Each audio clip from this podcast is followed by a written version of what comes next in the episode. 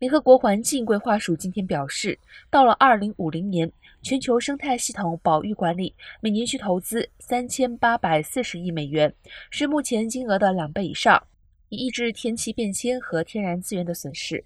这个金额将在下周加拿大蒙特利尔举行的生物多样性高峰会上提出，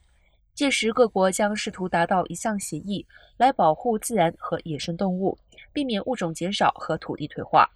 联合国环境规划署在报告中表示，目前全球每年斥资一千五百四十亿美元，在保护和管理水资源、土地、空气和野生动物等以自然为本解决方案上行动，其中以政府公职部门为主。